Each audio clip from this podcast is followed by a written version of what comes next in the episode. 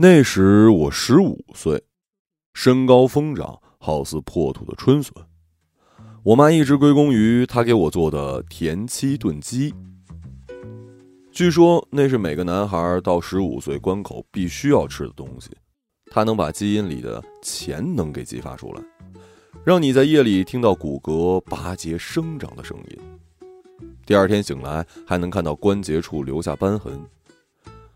可惜我潜能有限，在田七炖鸡的极限压榨之下，身高止步于一米六九，距离一米七还剩小小的一厘米。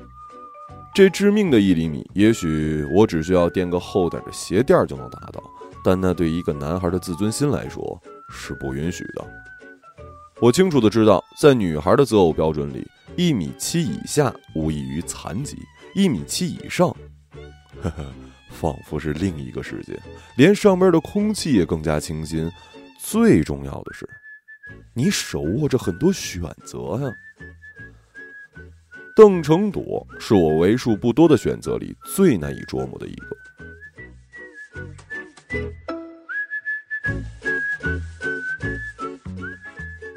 她漂亮吗？时隔多年，我已忘记了，因为相对于她的性格来说，相貌显得不那么重要。她用过时的头绳扎着土气的小辫儿，与其他女生比起来，她倒像是一个小乞丐。能巧舌如簧的唱莲花落那种。邓成朵时常带一把小刀，用来刻桌面。晚自习上常常能听到后排沙沙的声音，那是他又在刻桌面。终于有一天，桌面被他刻出了一个圆洞，他便用这个圆洞来看小说、喝饮料。于是晚自习的后排声音变了，变成了吸饮料的嗖嗖声。若有人朝他投去厌弃的目光，他便停下，举着小刀，用鼹鼠一般的目光看着你。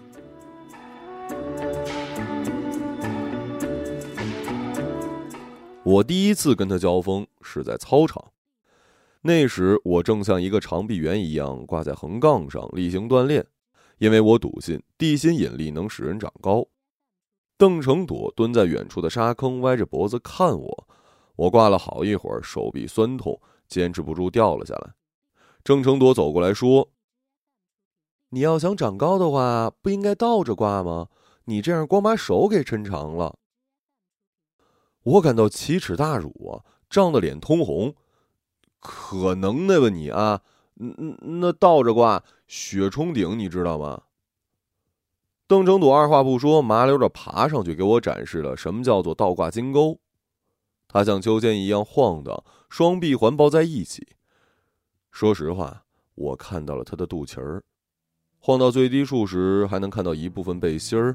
邓成朵意识到什么，从上面下来，整理好衣服。你这办法没用，揠苗助长，知道吗？谁说我要长高了？强身健体不行啊！你想要长高啊，还缺点东西，缺点刺激。我确实被刺激了。被他自以为是给刺激了，唱你的莲花落去吧啊！邓成朵一下把我撂倒了，还反锁住我的双手，坐在我的背上。哎，姐姐姐姐姐姐，地上有石头，硌着了。邓成朵掏出小刀，最讨厌你们这帮小流氓了，还怂！我我哪儿流氓了？刚刚你眼神瞅哪儿了？我哑口无言，心想不是你让我看的吗？邓成朵从我背上下来，算了，你们都一样。说完，他把在手里的小刀收回了口袋。我拍拍身上的尘土，幸好周围没什么人，便冲着远去的邓成朵喊：“你刚刚说我还缺点什么呀？”邓成朵回头看我笑了，然后指了指脑袋。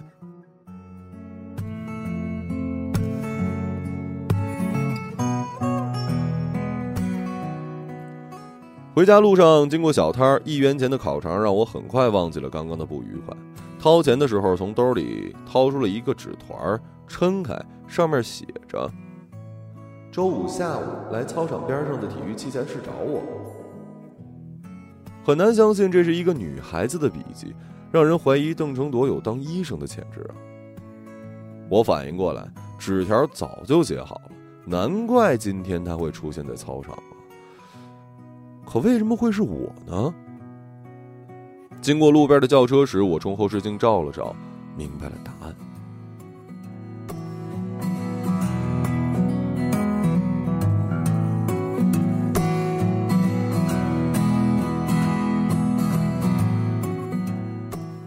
器材室的门极为破旧，位置偏僻，这主要是我们体育课长期被数学老师霸占所导致的。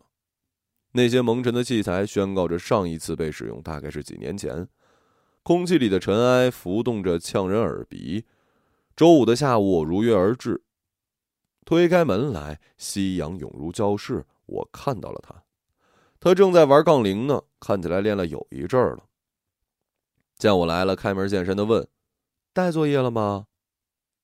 原来你是找我抄作业呀？把你书包放门口。我把包放下，走了过去。他到角落，扯开一块塑料布，露出了几瓶啤酒。喝几罐啊？一罐吧。我这人啊，容易上脸。邓成朵平日看起来生人勿近，而且有几分猥琐，搭理他的人甚少。我喝了半罐，就感觉脸热乎乎的，看起来他也就不那么讨厌了。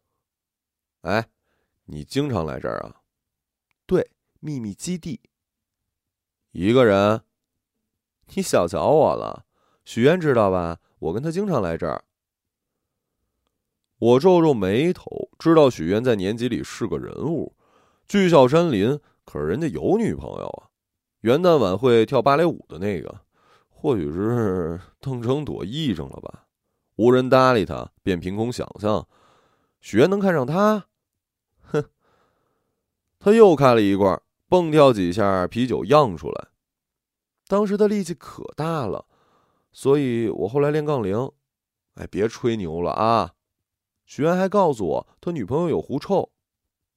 他嬉笑起来，假装闻闻自己腋下，又扒拉我的手。哎，喝完这罐我可得走了啊。其实我作业还没动呢。邓成朵抓住我的手，按在了他的胸口，刹那间，异样从掌心传来。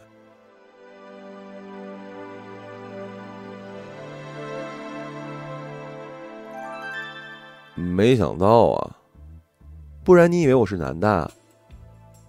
没想到这么软啊，像装了水的气球似的，硬了。哎，你也小瞧我了吧？没看出来呀，班上女生至少有一半我都在梦里摸过。哼，手可以放下了。你呀。以后别这样了，都一个样，摸完了就劝我。我不知道在说什么，便把塑料布铺平坐下。破旧的门间缝隙极大，空旷的操场一览无余，尘埃都是尘埃，没有塑胶跑道。升旗台那边也只是做了一个简单的水泥台。我一想到自己的三年都在这里度过，便感到了悲哀。永远都是考学，考学。学完就考，考完还得学。操场上有人颠球，姿态笨拙的像是一只鸭子。已经是周五的傍晚，马上周末，为什么有人在这颠球呢？应该赶快回家呀！想到回家，我就想到了我那极度容易焦虑的母亲，还有阿谀奉承的父亲，他们的情绪都为我而波动。我小学呢，算术不错，尤其擅长珠心算。考上最好的初中，并进入尖子班，那是不成问题。还记得小升初考试的那天，我爸给我送餐，我吃的时候，他在旁边扇风，低头哈腰，满脸堆笑。我想这是他工作上遗留下来的习惯吧。内心颇感不适，但还是没有辜负他的期望。上了初中，我的脑筋并不太擅长转弯，一些计算角度的题目，我恨不得直接上两脚气。如此一来，成绩下滑，在实行末位淘汰制的尖子班，我遭到了除名，跌落到了普通班。此时，我的母亲登场了。她的性情那是很极端的，容易抓狂的，焦虑常常布满她的发梢，使她看起来像是美杜莎，目光让人僵化。成绩榜单上的排名如同我的梦魇，我自己也为此寝食难安。有时候幻听，常感到老师的冷嘲热讽指向我。夕阳以完美的圆形下沉，带着自然的庄严肃穆，仿佛巨瞳审视着我。恍惚之间，我忽然明白了，自己在意的身高不过是焦虑的转移，化抽象为具体。邓成果坐过来，把我手里的半罐啤酒给喝掉。想要长高，你还缺点刺激。说完，他把手伸过来，伸进了我的裤裆。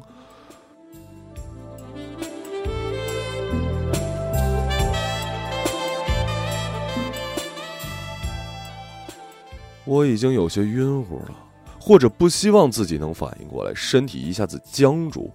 他冰冷的手在里面摸索，我不禁打了个寒战。他很熟练，无数个夜晚的碎片纷至沓来，这与我自己动手天壤之别啊！邓成朵看着我，怎么样？就是有点凉。又一个得了便宜还卖乖的。最后，我虚叹一声，邓成朵把手抽了出来，我们把剩下的酒喝完了。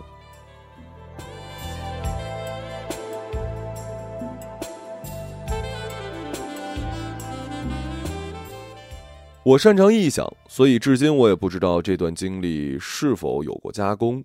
很多时候，人被偏见左右，记忆不大准确，只见自己所想见。多年后，我翻开自己的初中成绩，发现并没有那么糟糕，其中不乏惊喜。而在我的记忆中，我一直处于中下游，性格也乏善可陈，默默无闻。我会为多年以后老师仍旧能喊出我的名字而感到欣喜，干燥的土壤也开出花来。当晚回到家，我连忙把内裤给换了，唯有湿漉漉的内裤证明着刚刚发生过的一切。我妈性格强势，绝不允许我接触带有性色彩的事物，连我桌上的那本《红楼梦》也被她撕去了风月宝鉴等章节，只留下了残本。晚上吃饭，桌上都是中午的剩菜：茄子、土豆、萝卜条，还有一碗墨鱼汤。我有些心虚，不敢抱怨。我妈今儿丝巾都没放，仍旧细着吃饭。往常一进门，她就挂在门背儿。她叹了口气：“燕波啊，给我盛碗汤。”我看了看桌上离他近在咫尺的墨鱼汤，知道他又要找我茬儿了。但凡稍有差池，我就会被数落。估计又是他的学生不听话，所以回到家，他就会把我当做他的学生，反复絮叨。我把汤推到他面前，他像失了神一样反应过来。好啊，还是我儿子有良心。晚上入睡前，我爸还没回家。平常他要是不在家吃饭，肯定是陪领导了。不知道他总去这些饭局有什么用？这么多年，我们家还不是住在旧小区？哼，我能想象他的样子，戴着眼镜，弓腰驼背给领导敬酒。也不知道他跟我妈是怎么在一起的，只能说是造化弄人呢。想着想着，我听到客厅里的走动声，那人好像还磕碰到了茶几。我突然起身，拎起门背的臂力棒，摸黑朝客厅里走去。那人发出呜咽声，坐在沙发，双手撑着脑袋。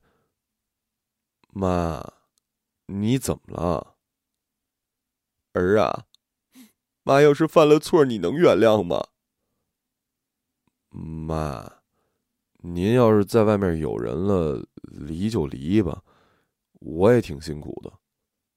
我倒是希望是那样。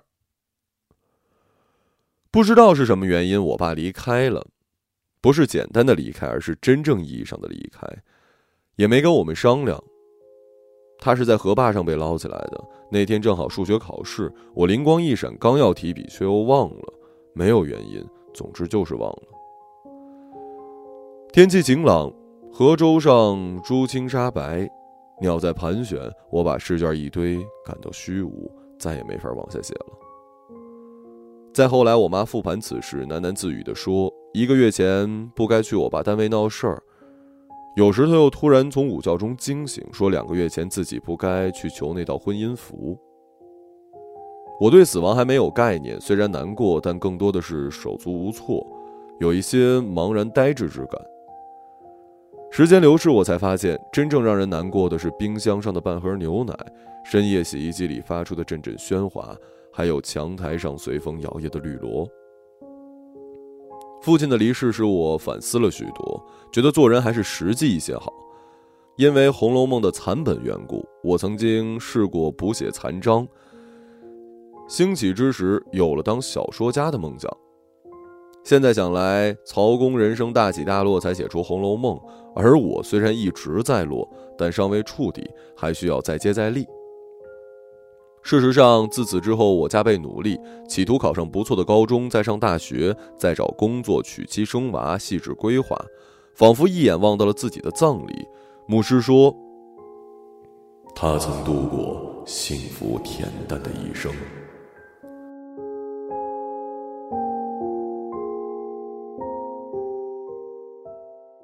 由于放学后要跟班上的尖子生讨论究竟是清华好些还是北大好些，我跟邓成朵的往来变少了。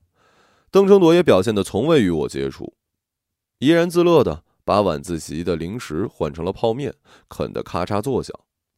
课堂表现他依旧稳定，只要被老师点名，必然拖泥带水。起来的时候好似负重千斤，驼背低头，左顾右盼。老师有时候会说：“女生是要有点气质的。”邓成朵就会被戳到，抬起头，露出鼹鼠一般的目光。我心想：“你的小刀呢？”其实我还挺感谢他给我的启蒙，不过很快我就明白，有些事自己动手就可以丰衣足食了。期中考试，我竟然冲到了全班第十。尖子生们向我投来了鼓励的目光，这使得我们放学后的讨论更有意义了。我推着单车，想着回家怎么给我妈报喜。路过学校的临街胡同时，听见有人喊我一声，我过去一看，一群女生把邓成朵堵在墙角，邓成朵坐在角落，看起来受了伤。那群女生齐刷刷看向我，导致我没敢停下，就这样推车走了。十几秒后，我又拎着砖头回来了。带头女生是许愿的女朋友，我从不敢想，一个在舞台上跳芭蕾舞的女生居然有这样的爆发力。或许在那个年纪，大家都以不同的面孔示人吧。我无意书写战斗的情节，无论输赢，于我而言都不光彩。总而言之，我是带着邓成铎跑了。他消瘦轻盈，跑起来十分舒展，平日里的猥琐进退，像是迎着夕阳盛开的花儿。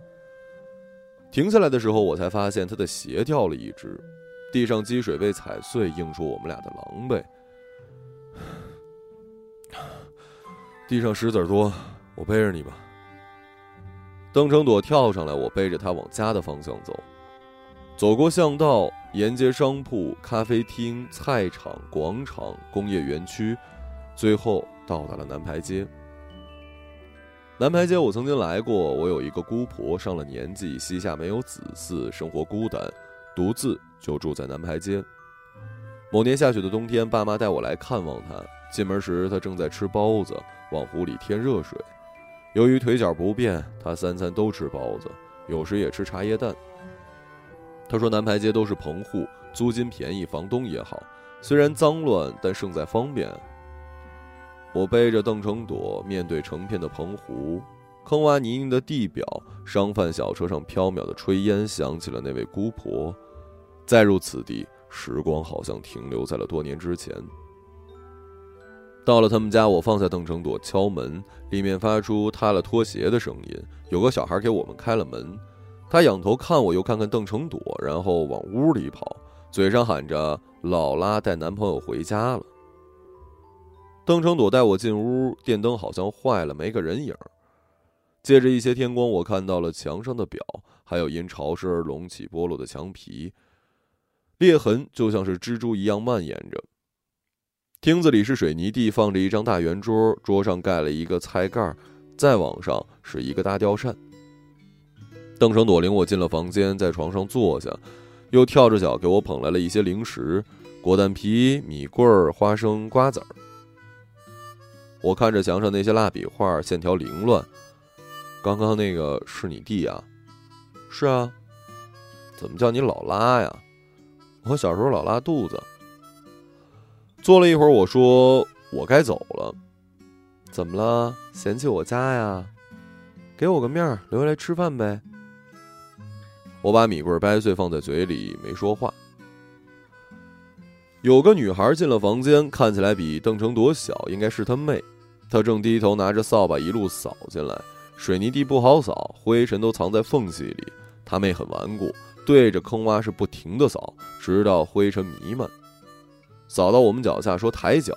我跟邓成朵抬起来，她把扫把伸进床底，一些瓜皮果壳被扫了出来。我看对面有张床，原来这是他们俩的房间。邓成朵拉开床头柜，里面藏了一个布娃娃、针线包跟塑料首饰。邓成朵拎起布娃娃说：“这是他的女儿，还给女儿做饭做包包，有意思不？”他妹尖叫一声，扔下扫把，朝邓成朵扑过来，想揪她头发。邓成朵往他肚子上踹了一脚，他妹跌坐在对面的床头，披头散发。我过去把他给扶起来。邓成朵，你发什么神经啊？他妹把我手甩开，站起来把布娃娃捡起来塞进兜里，又拿起扫把继续扫地。我对邓成朵说：“你在外面受了欺负，回家欺负你妹啊？能耐呀你啊！”邓成朵在床上躺下，把头埋进被子，浑身战栗。周遭的环境让我感到不适。我先回家了，明天见。我朝他妹打招呼，他也没理我。兜里的娃娃露出半个脑袋，摇摇欲坠。刚走出里屋，院子里的大门就被人打开，一个骂骂咧咧的女人扶着一男人。男人体型粗壮，像是工地硬汉，明显是醉了酒，眼眶红红的。女人的眼睛像是刀子一样对我捅来捅去。男人见到我，顿时来了劲儿，舌头没捋直，就含糊不清的说：“这是劳拉的新男朋友吗？哎，别着急走啊，我让娘们烧几个菜，马上就好。”哎，叔叔阿姨好，我是邓成朵同学，他路上摔跤了，我送他回来，还得回家呢。谢谢您，谢谢您。男人愣了一下，像是被冷风吹将，重新审视起我来，好像我是一外星人。邪了门了，出去把门带上啊！我第一次感到回去的路那样漫长。背邓成朵的时候不觉得，有伴还能聊天儿。已是秋天，长长的南排街被秋风灌满，落叶飘零，路边基本没有轿车，都是一些摩托三轮儿。三三两两的人靠着车说话，斜阳照在他们脸上，忧愁或茫然。这些都是生命中恒长的景象，多年之后还能见到。生命就是被这些时刻打磨，最后成为一块毛玻璃，谁也看不清。出了南牌街，右边是田野，左边是大路，路对面是大厦。田野里有人在烧桔梗，我站在那儿看了一会儿。桔梗堆成小山，缕缕浓烟从底部冒出来，桔梗深处还能看见幽微的火光。烟大了一些，将其盖住。某个时刻，猛然之间，大火喷薄而出，迅速蔓延，刺啦作响，火光与浓烟交错，成熊熊之势，连远方的碧绿菜洼和湛蓝天空也看不清了，一切都扭曲起来。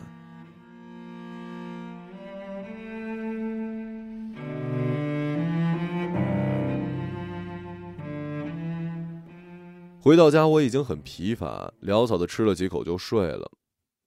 我妈自从我爸离开之后，魂不守舍，常常蜷在沙发上，有时连饭也忘记做。她的样子像是一截被锯下的潮湿木桩，背对着我，久久不愿翻过身儿。我躺在床上，很快睡着。梦里，我爸浑身湿漉漉的，他说刚刚下河洗了个澡，不知被什么东西挂住了，往下沉，差点没上来。幸好自己一个鲤鱼打挺，左右开弓的游回来了。元博，你就别去了，河里水脏，我先趟过一遍，下回你去游泳馆吧。爸，你别再下河游泳了，真的，别再去了。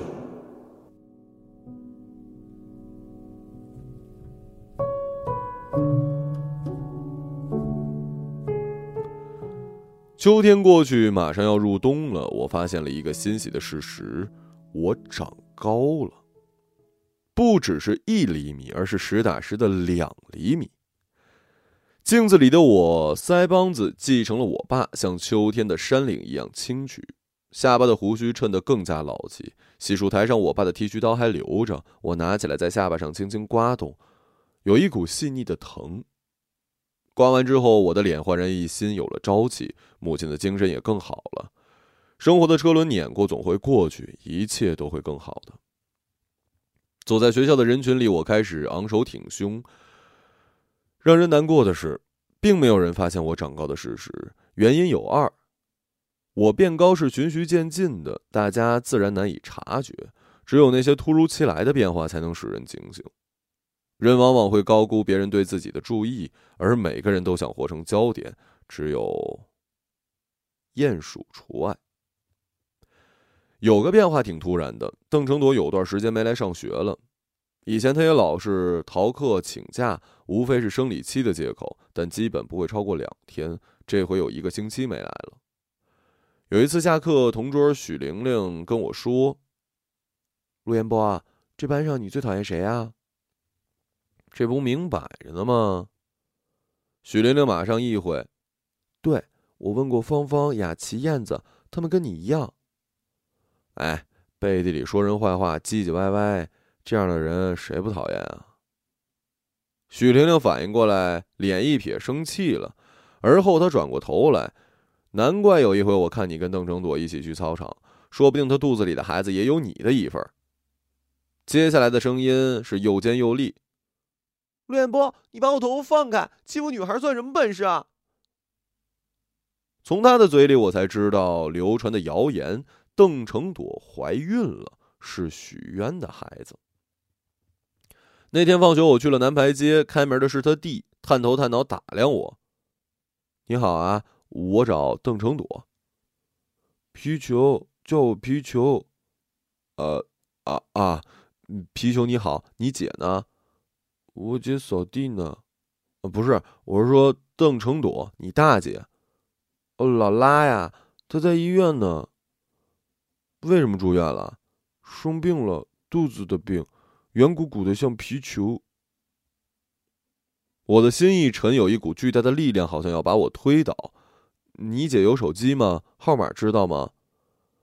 皮球返回屋里，抄了一张纸条给我。回到家，我给邓成朵发消息，很快得到回复。谁他妈造的谣啊？回去嘴给他撕了。那你得什么病了？腹水，疼死我了。得多久能好啊？快了。你要来看我吗？行啊，啥时候？后天吧。我出院，晚上八点，人民医院。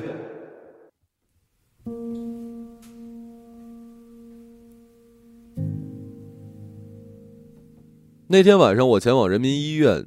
医院靠着河岸，正是入冬，寒风侵袭，河面暗沉的像是一块生锈的铁，路旁的树都秃了，底下好像还有呕吐物，已经冻成了硬坨。我问邓成朵几号房，他没回我，直到我走到住院部的楼下。询问了前台的护士，护士说他刚出院，半个小时前走的。我看了看手机，消息页面静悄悄的。护士说想起来了，刚刚有一中年男人把他给接走了。男的喝了酒，女孩脸色不太好。呃，我能去他病房看看吗？行，呃，三楼左手第二间还空着呢。我进房间时，只有一张床空着，其他床都是阿姨在睡觉或者吃水果。空床收拾的干净，没有留下什么。出了医院，我沿着岸边走，冷风拂面。邓成朵发来消息：“你来了吗？你在哪儿呢？你在哪儿呢？河岸。你下来。”我站在原地愣了一会儿，扭头望向河流，翻过栏杆，顺着倾斜的河底往下走。你在哪儿呢？堤坝的排水渠旁边。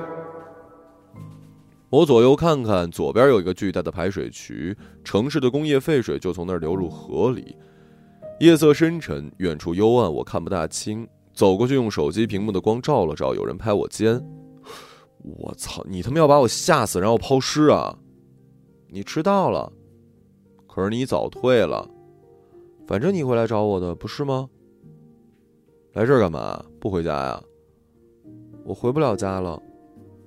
别担心，都会过去的。邓成朵歪头，好像在操场上看我时的那样疑惑。行了，我们回去吧。就在这儿，不回去了。邓成朵的身影脆弱单薄，好像一阵风能吹跑。那跟我讲讲那次为什么会来找我？操场上的那次。你是第一个注意到我的人。怎么讲啊？你心里明白。那会儿我矮，只敢看你。你现在长高了，算是吧。那你岂不是有很多选择了？不多，就你一个。哦，那我的选择可不止你一个。知道，但你自己切断了其他选择，就和你切断脐带一样。你什么意思啊？你那间病房里的阿姨都是孕妇，无一例外。铁片似的冷风穿过我们俩之间，你和我之间也切断了。为什么呀？他掏出小刀，我退后一步，他把小刀往水里扔，我拿手机照向水里，一个男人浮在水面，背朝天打着旋儿，白色的泡沫被雪浸染。在对这一切反应过来之前，我预感到他要做什么，便把他扑倒，死死抱住他。邓成朵的喉咙里发出雷鸣般的哭声。我长高了，力气也大了不少。天亮之前，我是不会放手的。